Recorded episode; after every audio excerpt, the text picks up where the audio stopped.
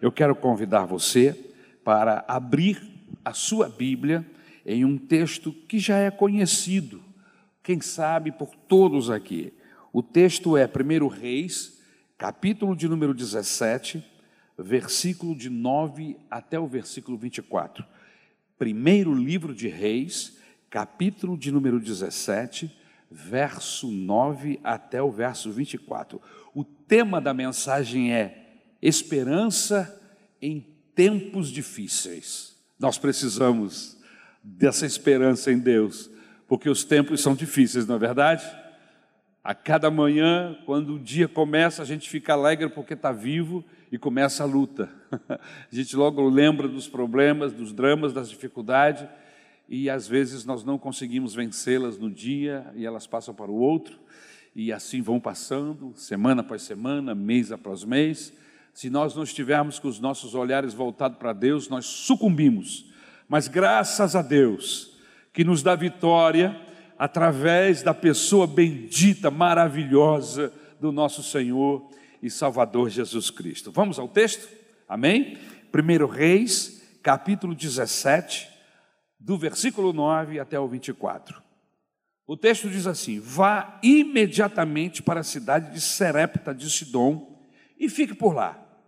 Ordenei a uma viúva daquele lugar que lhe forneça comida. E ele foi. Quando chegou à porta da cidade, encontrou uma viúva que estava colhendo gravetos. Ele a chamou e perguntou: Pode me trazer um pouco d'água numa jarra para eu beber? Enquanto ela ia buscar água, ele gritou: Por favor, traga também um pedaço de pão. Mas ela respondeu: Juro pelo nome do Senhor, o teu Deus, que não tenho nenhum pedaço de pão, só um punhado de farinha num jarro e um pouco de azeite numa botija. Estou colhendo uns dois gravetos para levar para casa e preparar uma refeição para mim e para o meu filho, para que a comamos e depois morramos. Elias, porém, lhe disse: Não tenha medo vá para casa e faça o que disse. Mas primeiro faça um pequeno bolo com o que você tem e traga para mim. E depois faça algo para você e para seu filho. Pois assim diz o Senhor, o Deus de Israel: a farinha na vasilha não se acabará, e o azeite da botija não se secará até o dia em que o Senhor fizer chover sobre a terra. Ela foi e fez conforme Elias lhe dissera. E aconteceu que a comida durou muito tempo para Elias e para a mulher e sua família. Pois a farinha da vasilha não se acabou e o azeite da botija não se secou, conforme a palavra do Senhor proferida por Elias. Algum tempo depois, o filho da mulher, dono da casa, ficou doente, foi piorando e finalmente parou de respirar. E a mulher reclamou a Elias: Que foi que eu te fiz, ó homem de Deus? Vieste para lembrar-me do meu pecado e matar o meu filho? Dê-me o seu filho, respondeu Elias. Ele o apanhou dos braços dela levou-o para o quarto de cima onde estava hospedado e o pôs na cama. Então clamou ao Senhor: Ó oh, Senhor, meu Deus, trouxeste também desgraça sobre esta viúva com quem estou hospedado, fazendo morrer o seu filho. Então ele se deitou sobre o menino três vezes e clamou ao Senhor: Ó oh, Senhor, meu Deus, faze voltar à vida este menino. O Senhor ouviu o clamor de Elias, e a vida voltou ao menino, e ele viveu. Então Elias levantou, levou o menino para baixo, entregou à mãe e disse: Veja, seu filho está vivo. Então a mulher disse a Elias: Agora sei que tu és o homem de Deus e que a palavra do Senhor vinda da tua boca é a verdade. Obrigado, meu Senhor, pela tua palavra. Só de lê-la, de ouvi-la, o nosso coração arde. O nosso coração se consola. Senhor querido, as dores desaparecem, o peso vai embora, porque a tua palavra tem esse poder magnífico de restaurar as nossas vidas. Senhor, eu te suplico esta noite, que esta palavra que é tua, Senhor, possa inundar o coração dessas pessoas que estão aqui eu não as conheço suficientemente, Senhor, mas tu conhece, tu sabe da dor, do dilema, do drama, tu sabe porque tu acompanha cada um dos teus filhos, aqueles que estão em casa, no hospital, no trabalho, meu Deus, que a tua palavra possa alcançá-los esta noite, meu Salvador, e que a esperança possa ser renovada, que o poder do teu Espírito Santo alcance essas pessoas de de maneira que os teus filhos possam esta noite sentir-se confortados, consolados pela tua pessoa bendita. É isso que eu peço, Senhor. Glorifica o teu nome através da tua palavra esta noite. É no nome de Jesus que eu te rogo. Amém e amém. Bendito seja o nome do Senhor. Meus irmãos, um dos problemas, ou um dos poderes mais avassaladores que existe para destruir uma pessoa é o desespero.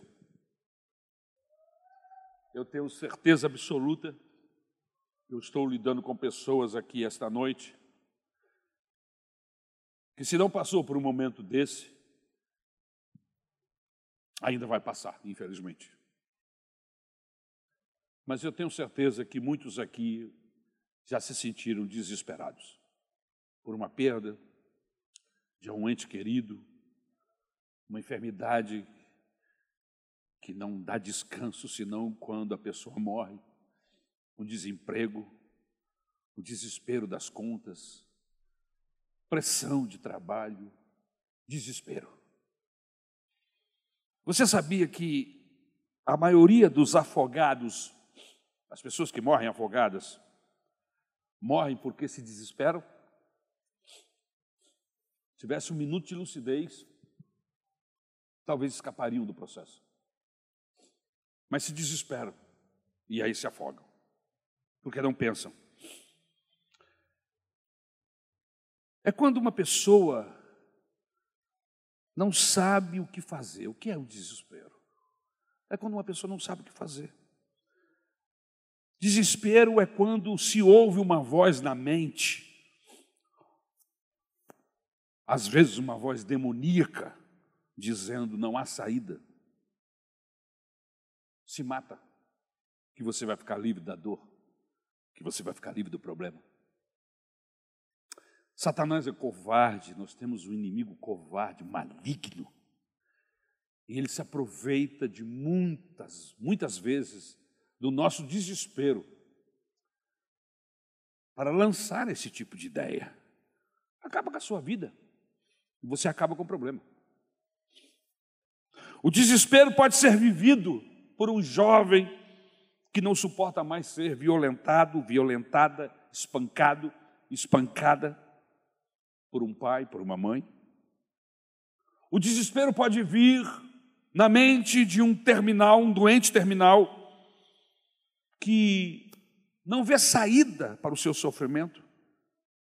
O desespero pode sentir uma mãe ao ver o seu filho enfermo, se esvaindo, e ela não pode fazer nada.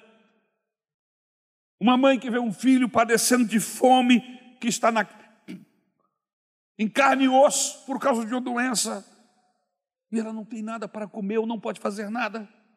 O desespero sente um empresário que vê seus negócios indo de mal a pior, a falência. Todo o esforço de uma vida se acabando em nada. Eu, eu tive a oportunidade nas últimas semanas de ouvir empresários desesperados que perderam tudo por causa de uma avalanche de lama por causa de uma tromba d'água que caiu na cidade de Petrópolis e acabou com a cidade. Pessoas desesperadas procurando seus filhos, seus pais, esposa procurando esposo, esposo procurando esposa, gente desesperada. Está aqui embaixo, me ajuda. Cadê alguém para me ajudar a cavar? O desespero, irmãos. Desespero. Gente que trabalhou a vida inteira para ter um negócio e de repente a água, a lama encheu, acabou com tudo. E ele disse: Não tenho nada, não sei o que, é que eu vou fazer da minha vida.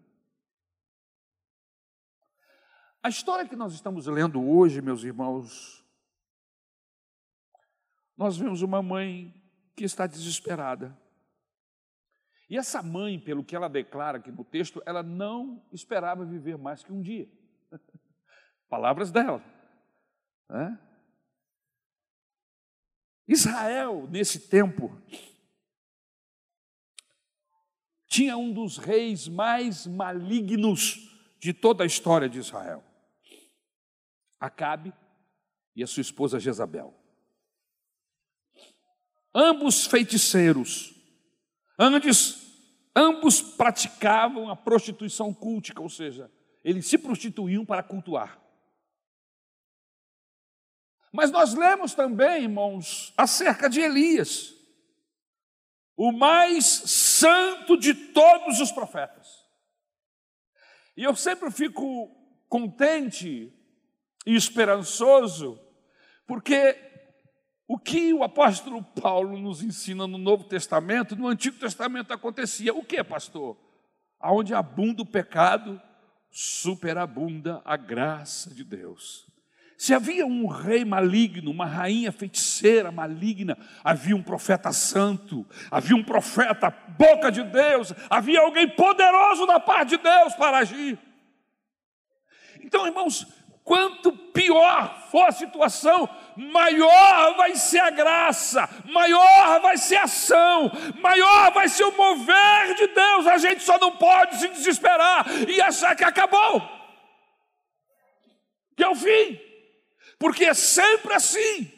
Quando o diabo se apresenta de maneira terrível e é para nós poderosa, Deus também se manifesta de maneira superior, abundante, aleluia, como diz o texto da Bíblia. Por isso, aguarde até o final, a história não acabou. Um profeta que o seu diferencial, a sua boca, ele era a boca de Deus. Um homem que não experimentou a morte um homem que foi visto pelos discípulos de Jesus no Monte Tabor, e os discípulos o reconheceram. Os discípulos Elias, Enoque e Moisés apareceram para Jesus no Monte Tabor. Jesus se desfigura, mostra-se como ele é: Deus. Jesus é Deus. O Deus que nós servimos, Jesus Cristo, é ressuscitado, Ele vive. Você não está só, você não está abandonado. Há um Deus por você e por todos nós.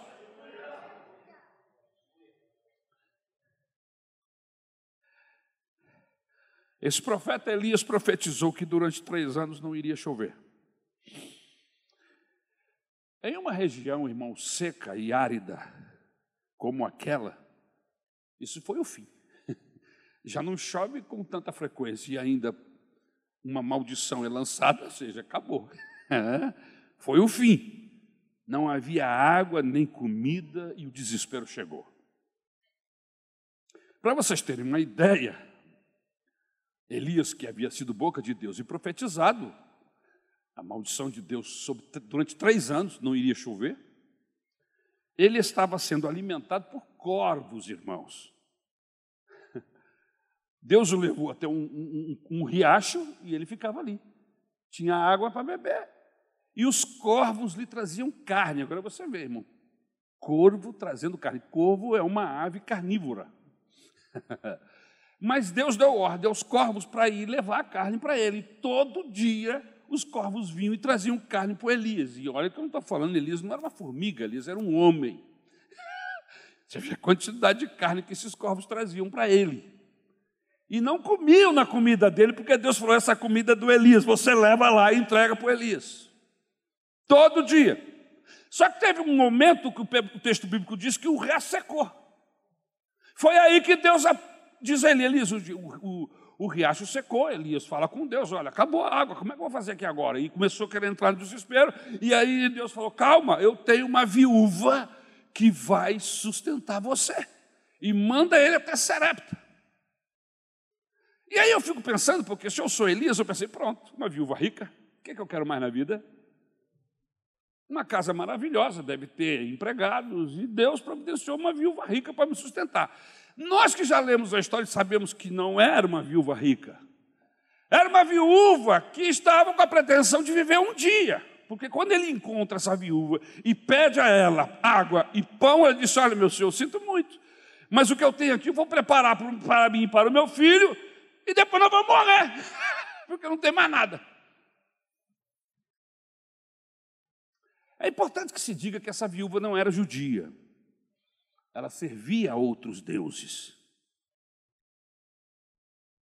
Quando Elias faz o pedido para ela, ela diz o seguinte: Juro pelo nome do Senhor teu Deus, que não tenho nenhum pedaço de pão, só um punhado de farinha num jarro e um pouco de azeite numa botija. Estou colhendo os dois gravetos para levar para casa e preparar uma refeição para mim e para meu filho, para que a comamos e depois morramos. Elias, porém, lhe disse: Não tenha medo, vá para casa e faça o que disse. Mas primeiro, faça um pequeno bolo com o que você tem e traga para mim. E depois faça algo para você e para o seu filho. Pois assim diz o Senhor, o Deus de Israel: a farinha na vasilha não se acabará, o azeite da botija não se secará, até o dia em que o Senhor fizer chover sobre a terra. E aí vem a história, dias depois, o filho da viúva acaba morrendo. Né? E aí há uma ação de Deus através de Elias, e esse moço é ressuscitado e entregue a essa viúva.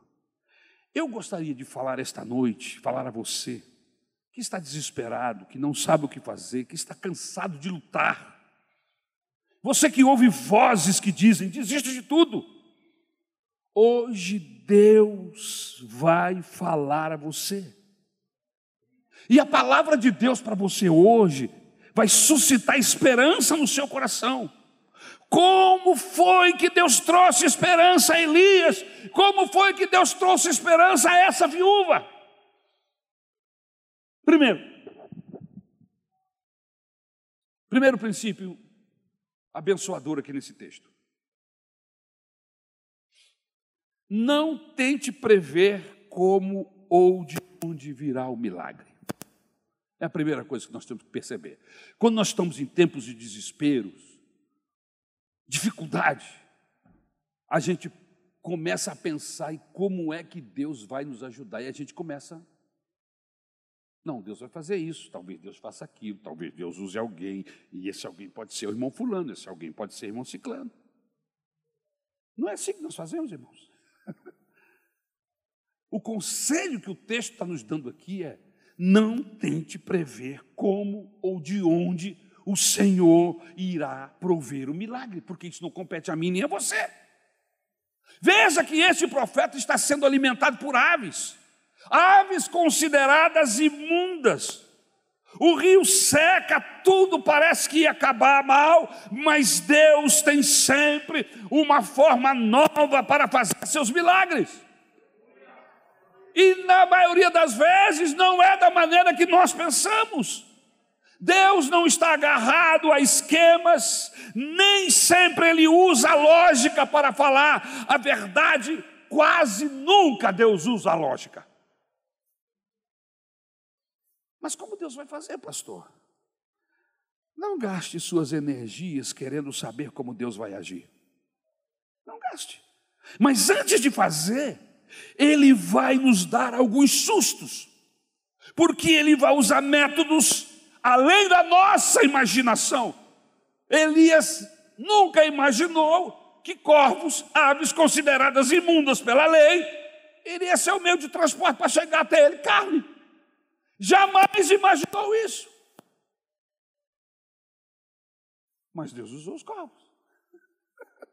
Aleluia. para mostrar para Elias que não era do jeito dele, não é do seu jeito, é do jeito de Deus. E o que, que eu tenho que fazer? Eu tenho apenas que esperar. Porque esse Deus conhece você, conhece a sua situação, sabe quem eu sou, conhece as nossas limitações. Eu só tenho que saber de uma coisa: Deus vai agir. Como eu não sei, mas Ele vai agir. E a Bíblia diz: Elias, vai a Sidom, porque lá tem uma viúva que eu mandei te sustentar. Quantas vezes ficamos premeditando o milagre? Eu acho que Deus vai fazer assim, um assado. E nós cansamos em nossos com os nossos problemas e começamos a premeditar o milagre. Deus não é réu da minha criatividade, irmãos. Vocês se lembram da, da pergunta de Isaac a Abraão? Isaac perguntou a Abraão: Abraão, papai, eu estou vendo o altar, eu estou vendo a lenha, mas aonde está o cordeiro? que pergunta, hein? Aonde está o cordeiro, papai? Isaac sabia o que era um sacrifício. Está voltando o cordeiro. E o que, que Abraão respondeu?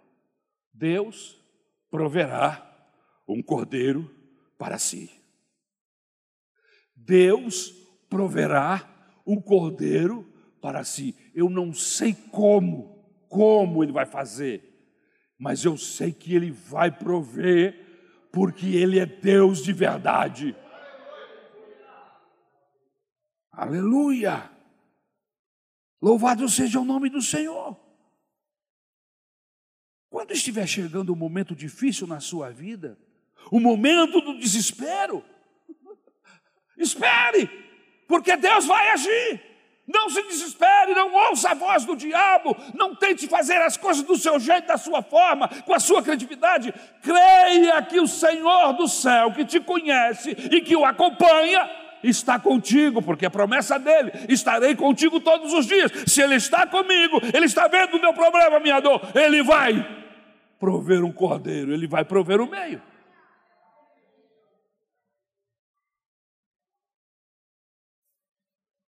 Em segundo lugar, a outra coisa que nós aprendemos com esse texto, com essa história dessa viúva de Elias e desse menino, é que nós não devemos nos sentir derrotados antes que realmente sejamos derrotados. Não dê a sentença da derrota antes que você esteja realmente derrotado. Em outras palavras, não entregue os pontos. Não pare de lutar. Não desista ainda. Veja o versículo 12 do texto, eu quero que você olhe o texto. Eu estou falando, mas eu não sei se você já notou nesse um ano e alguma coisa que nós estamos aqui, a gente mostra o texto. Amém? Nós não estamos pregando coisa da minha cabeça. Eu estou pregando coisa que é a palavra de Deus. Está aí na Bíblia, está escrito. Veja o versículo 12. Mas ela respondeu: Juro pelo nome do Senhor, o teu Deus, que não tenho nenhum pedaço de pão. Só um punhado de farinha num jarro e um pouco de azeite numa botija. Estou colhendo os dois gravetos para levar para casa e preparar uma refeição para mim e para o meu filho, para que a comamos e depois morramos. Olha o que ela está dizendo.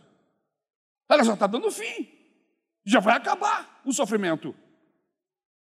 Irmãos, tem um ditado popular muito interessante que diz assim: quem morre de véspera é quem? Tem tanto crente morrendo de véspera aí. Tem tanto crente que está se matando, a bomba vai estourar na quarta-feira, na segunda ele já decreta o final, morreu, estou acabado. Mas peraí, a bomba está marcada para estourar na quarta, ainda tem o terço o dia inteiro e a quarta. Será que Deus não pode agir nesse meio, nesse inteirinho? Hã? Quem morre de véspera é um peru. Mas aqui no texto a mulher já havia se sentenciado. Não é que havia poder em suas palavras, porque não há, viu, irmãos? Isso é conversa para boi dormir.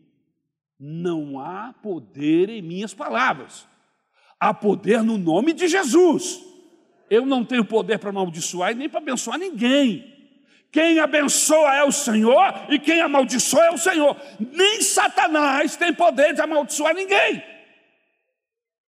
Deus, porque é Deus, ele retém esse poder de amaldiçoar e de abençoar. Eu até abençoo, mas eu abençoo no nome de Jesus. Mas como eu não estou aqui para amaldiçoar, né, pastor? A gente não amaldiçoa ninguém, nós estamos aqui para abençoar. Amém? Então a gente ora para Deus abençoar, para Deus curar, para Deus ressuscitar. É maldição, é outro lugar, não é aqui não, não é igreja não. Igreja, amém? Aqui a gente tem até tambor para bater, mas a gente aqui, a gente não amaldiçoa, aqui a gente abençoa, no nome de Jesus. Esse negócio de fazer trabalho para pra, as pessoas morrerem é outro lugar, não é aqui não. Orar para Deus matar, para Deus destruir, isso não é daqui. Evangelho é para abençoar. Se você quer amaldiçoar alguém, procura outra casa, porque aqui é casa de bênção. Amém, irmãos? Aleluia. Mas a mulher já havia se sentenciado.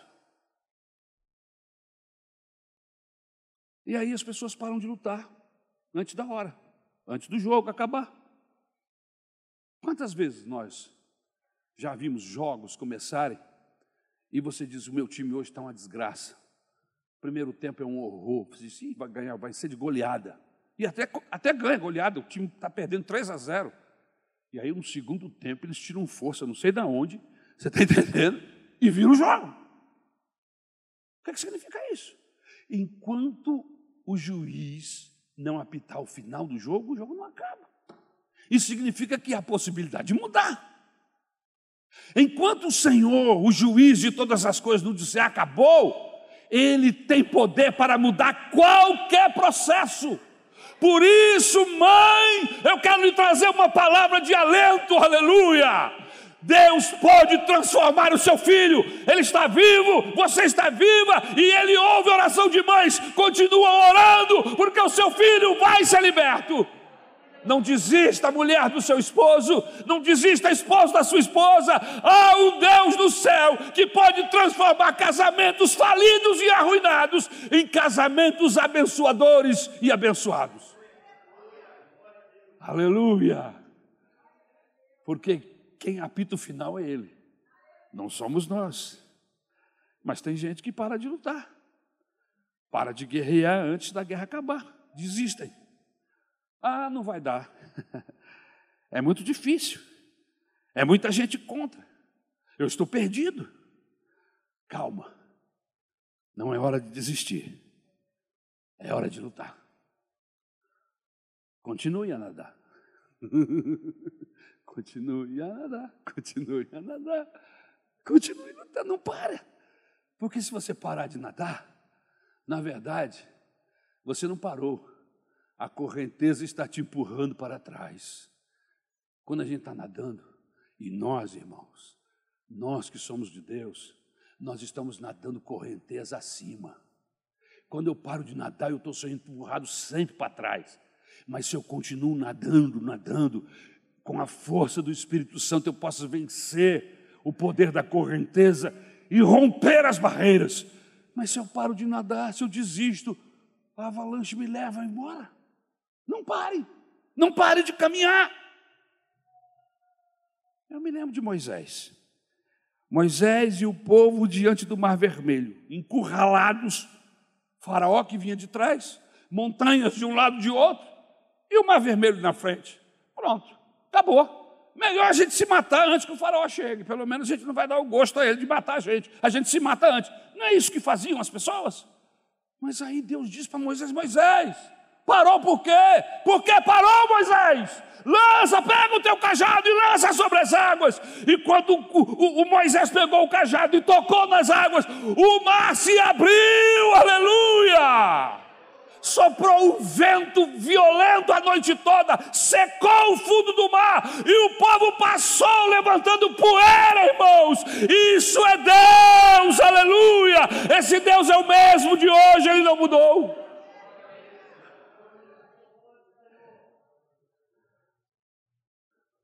No último momento, Deus agiu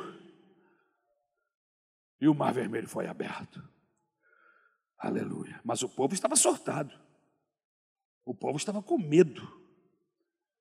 E o medo às vezes nos faz desistir antes da hora.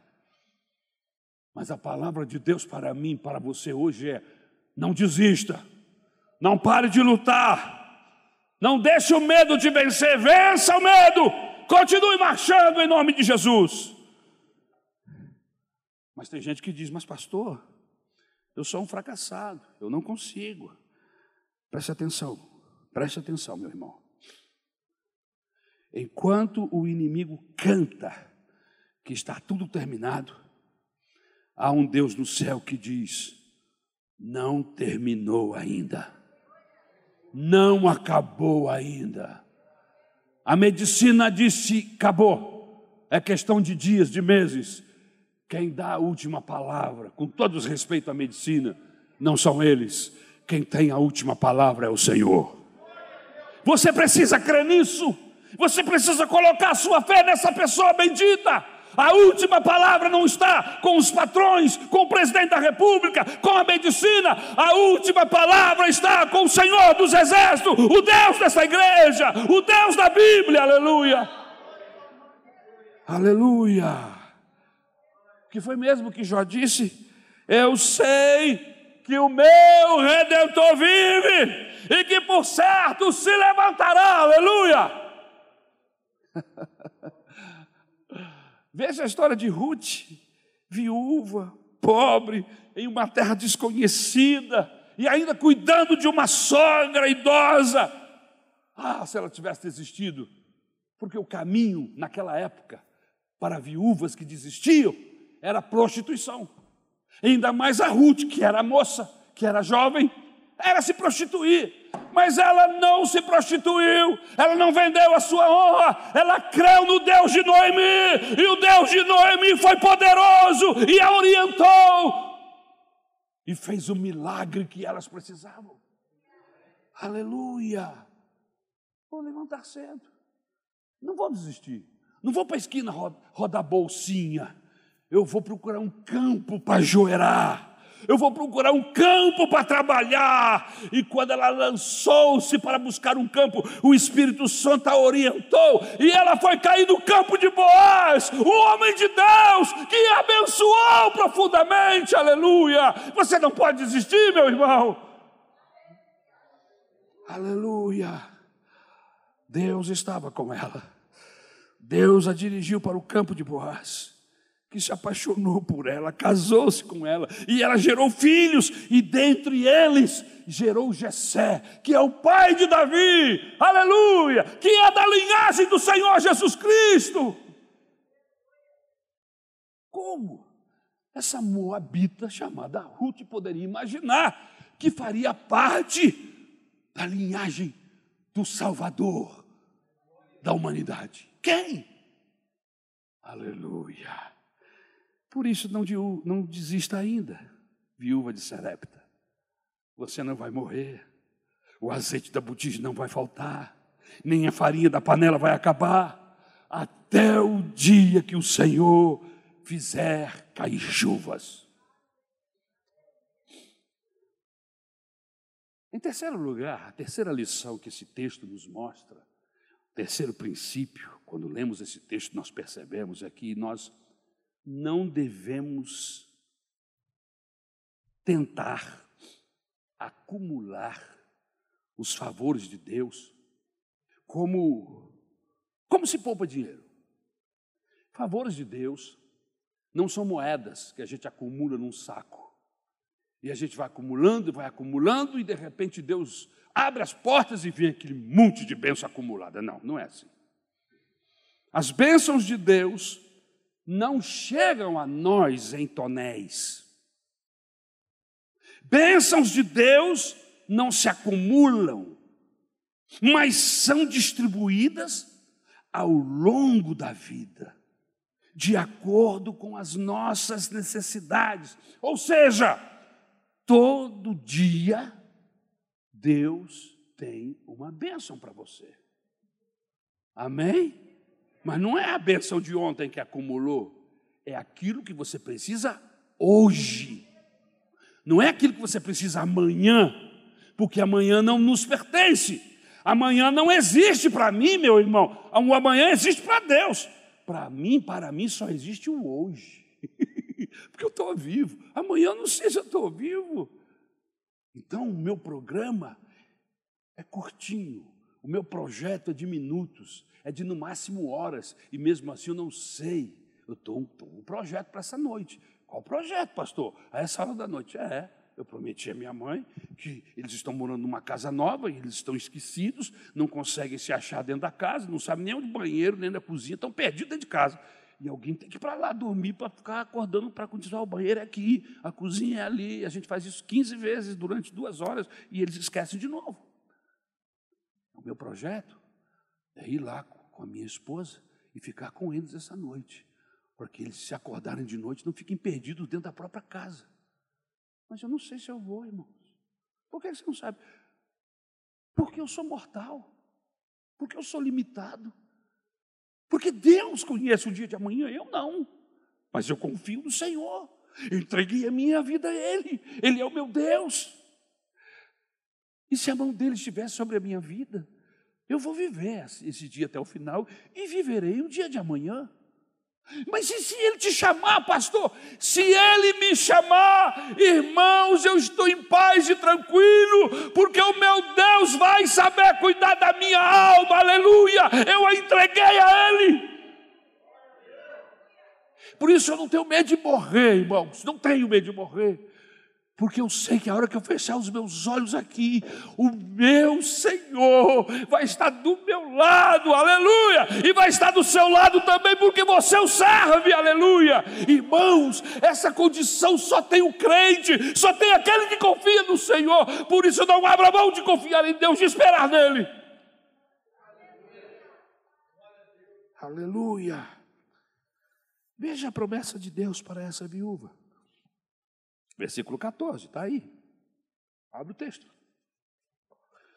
Pois assim diz o Senhor, o Deus de Israel: a farinha na vasilha não se acabará, e o azeite da botija não se secará, até o dia em que o Senhor fizer chover sobre a terra. Sabe, irmãos, às vezes nós somos tentados a pedir a Deus, a pedir a Deus que, que nos dê todas as bênçãos de uma vez só. Manda logo, Senhor, um caminhão de azeite para essa mulher. manda logo. Mas o Senhor não manda o caminhão de azeite. Deus manda a porção diária. Esse Deus é tremendo. Ele não quer resolver o problema da semana. Ele quer resolver o seu problema do dia, a sua necessidade da hora. Por que, que o maná era diário, irmãos? Deus não podia mandar maná ele não mandava para o final de semana todo?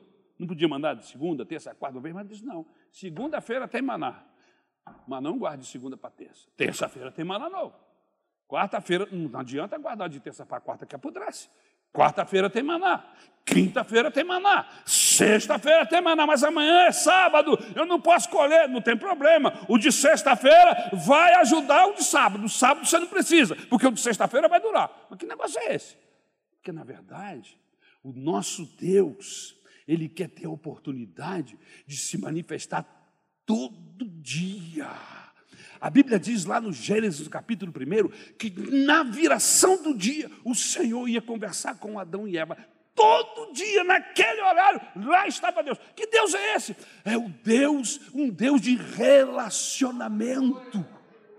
A Bíblia nos mostra um Deus que quer se relacionar conosco, não uma vez por semana, uma vez por ano. Ele quer estar comigo e com você todo dia. O problema é que nós nos esquecemos, nos deixamos levar pelos nossos problemas, pelos nossos dilemas. Só falamos com Deus de sete, sete dias. Quando nos lembramos no meio da viagem, no meio da do Brasil, lá no sufoco, você diz: Ah, Senhor, tem misericórdia da minha vida. Mas é só isso. E eu estou falando de você, mas eu estou replicando o que acontece comigo porque eu sou igual a você. As minhas lutas são as suas lutas. Por isso eu sei bem como é que você faz, porque é assim que eu faço. Mas o Espírito Santo está trabalhando no meu coração. Eu não estou satisfeito com isso. Eu quero mais. Eu quero mais. Eu vou lutar, eu vou me dedicar ao Senhor. E sabe o que vai acontecer, irmãos? Você vai perceber isso, porque quando nós temos um, um, pastor, um diácono, um professor de ABD, uma pessoa intimamente envolvida com o Senhor, as pessoas percebem, aleluia, as pessoas sentem, há um mover especial em tudo que essa pessoa faz, é o mover de Deus, é a presença de Deus na sua casa, nos seus relacionamentos, no seu trabalho, na igreja, e é assim porção diária, presença de Deus diariamente. Vai ter azeite todo dia, todos os dias. O que, é que significa isso? Que Deus nos convida a caminhar com Ele um dia de cada vez. E assim como o povo no deserto, assim somos os nossos dias. A vantagem de receber a porção diária é que Ele virá. Sabe qual é o meu e o seu problema, irmãos? É que quem traz a bênção que nós estamos esperando é infinitamente maior do que ela. E a gente presta atenção só na bênção. Não presta atenção em quem está entregando a bênção. Quem está entregando a bênção é maior do que a bênção, é maior do que você, é maior do que a sua doença, do que a sua enfermidade. E na verdade, ele está cumprindo uma promessa quando ele entrega a bênção, mas na verdade ele gostaria que nós olhássemos para o entregador e não para a bênção. Preste atenção em Deus agindo através de irmãos, através de pessoas, na sua casa, através de médicos, através de desconhecidos. Deus mostrando-se para você. Não fique grato só por causa das bênçãos. Goze a presença desse Deus que quer ter relacionamento grande com você e comigo. A vantagem de receber a porção diária é a presença de Deus, é você saber que esse Deus grande, com um planeta que em relação ao universo é minúsculo, mas para nós ele é gigantesco. São mais de 7 bilhões de vidas.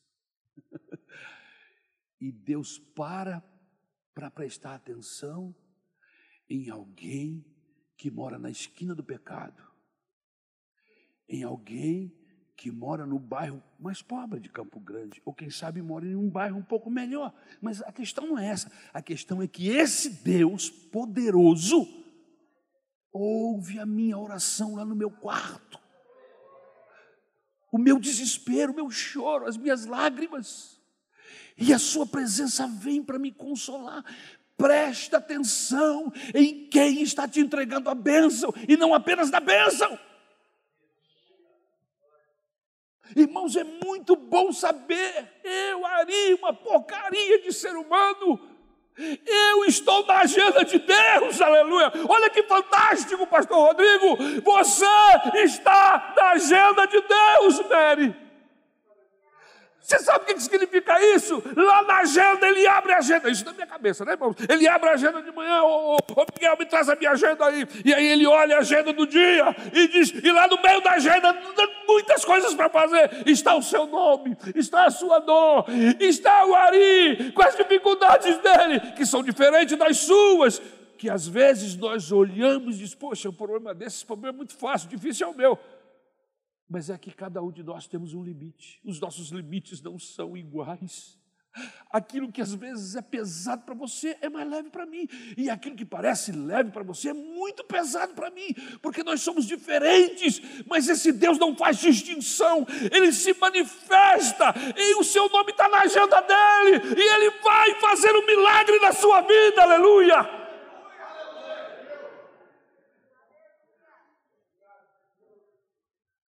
Aleluia. Eu me lembrei de um louvor aqui antigo, da época que eu era moleque, que de vez em quando a igreja cantava. Hoje Jesus vai passar, vai passar por aqui. Existem outros louvores que mais ou menos têm essa, essa mesma mensagem. Jesus está passando por aqui. Uma das coisas que, que deixava as multidões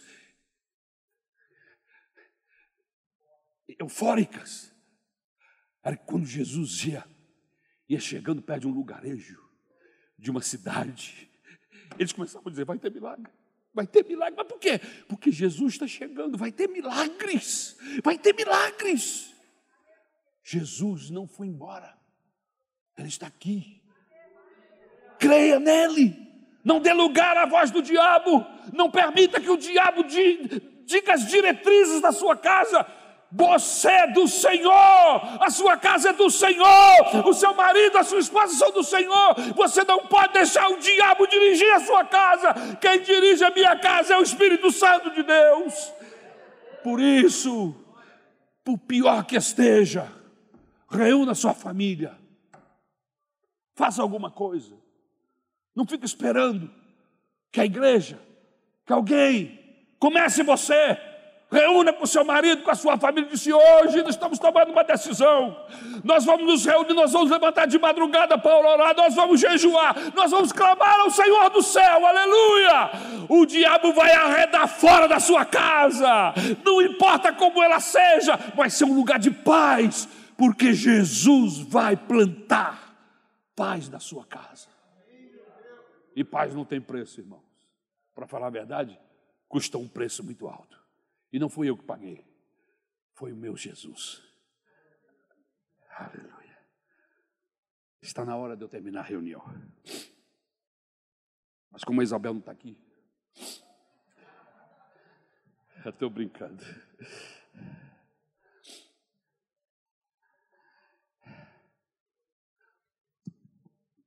Em quarto lugar, nunca se acomode com a benção.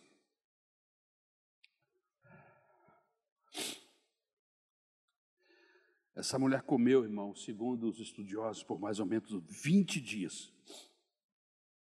Não faltou farinha e não faltou azeite. Mais ou menos por 20 dias. E aí o seu filho morreu.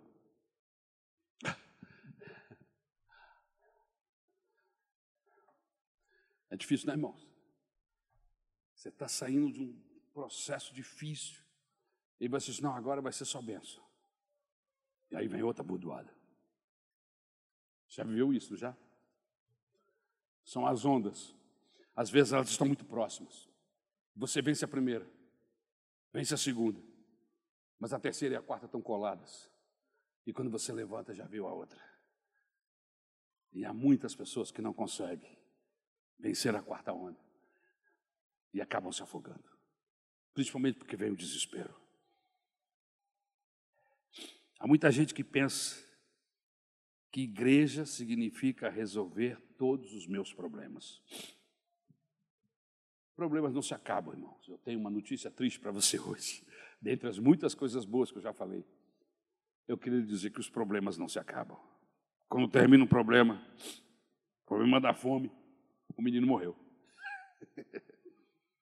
Também é assim conosco. Mal acabamos de sair de uma onda, lá vem outra. Às vezes elas não guardam distância. Quando não é a doença, vem um problema financeiro e aí vem a, vitória. E você pensa, acabou. Aí o filho adoece e morre. Quando não é com o filho, é com a mãe. Quando não é com a mãe, é com o país. Sempre haverá um problema. Essa ideia de que os problemas estão aqui, embaixo, e que você pode viver lá em cima, não é questão, não, irmão. Não, Jesus não disse vocês vão viver em cima e os problemas embaixo. Não. Jesus disse vocês vão ter problemas. Vocês vão ter dificuldade. Essa ideia não é cristã, essa ideia é budista. Que você entra num estado de condição física, mental, e você sai e vai viver. Isso não é ideia cristã, não, evangélica, não. Isso é coisa budista, irmão. Buda diz que você entra em um estado nirvana. Buda diz que você entra em um estado alfa. E que você fica sentado como um Buda e tudo vai ficar bem. Irmãos, isso não é verdade. A vida é uma sucessão de batalhas. A vida é uma sucessão de adversidades, de conflitos. Mas é isso que torna a vida empolgante. Você imagine se nós tivéssemos todos os nossos problemas resolvidos, que tipo de pessoa seríamos? Gordos, gordos, balofas, físico e espiritual. Entendeu? Porque você não tem luta, não tem atividade. Está tudo resolvido. Mas a Bíblia diz também que não vem tribulação maior do que aquela que podemos suportar. As tribulações vêm, as tentações chegam, mas é o Senhor que regula a chegada. Não chega na minha casa, e isso é a Bíblia que diz, e eu creio nisso. Não chega na minha casa, irmãos. Por que, que não chega, pastor? Porque Deus controla. Só vai chegar aquilo que eu suporto, só vai chegar aquilo que está no meu limite. Isso é uma garantia bíblica. Eu cheguei à conclusão que eu só funciono bem sob pressão, irmão. Eu não sei se você tem um liquidificador em casa, mas se você tiver, você pode fazer um teste hoje. Chegar em casa, você pega o seu liquidificador, bota ele, arma direitinho e liga na parede, vazio. Você vai ver a gritaria que ele vai fazer. Ah! Vai acabar o mundo. Agora, coloca uns legumes, coloca gelo, coloca alguma coisa dentro lá, ele funciona bem. O motor de liquidificador foi feito para funcionar sob pressão. Você deixa ele livre, ele grita. Você bota alguma coisa lá dentro, ele bum, e mói tudo, não faz muito barulho. É assim. Nós somos semelhantes a motores de liquidificador. A gente funciona bem debaixo de pressão. Aleluia. Aleluia. Mas debaixo de pressão, mas dependentes de Deus. O maior pecado do homem, quando ele resolveu comer aquele fruto, irmãos, é que ele buscou a independência de Deus. O inimigo soprou no ouvido da Eva e no ouvido do Adão. Quando vocês comerem, vocês serão igual a ele, vocês não terão mais problema, não terão mais dificuldade. Acaba com essa dependência de Deus. E aí eles foram lá e comeram. O maior pecado do homem foi a tentativa de viver independente de Deus. Deus nos fez dependentes dele.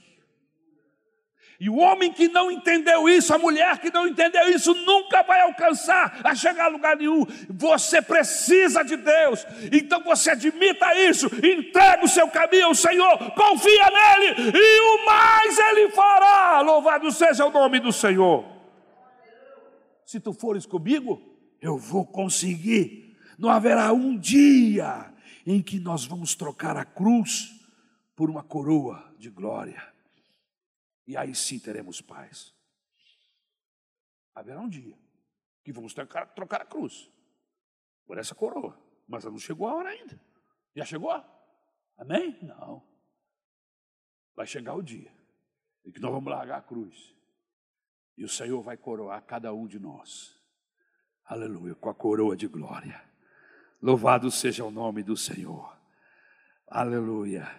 Por isso, prepare-se porque amanhã haverá outra luta.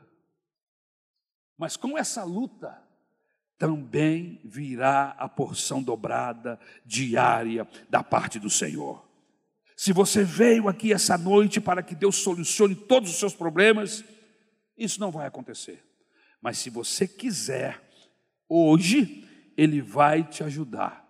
E amanhã Ele vai te ajudar. E depois de amanhã Ele vai te ajudar. Mas é sempre assim um dia após o outro. Todo dia haverá manifestação de Deus. Todo dia haverá bênção de Deus para você. A viúva disse: O problema da comida foi resolvido, mas agora meu filho está morto. O profeta disse: Dá-me seu filho. Elias orou, orou a Deus. O menino foi ressuscitado pelo poder do Senhor. E a viúva termina o texto dizendo: Agora sei que tu és profeta de Deus. Aleluia. Porque o que tu fala acontece.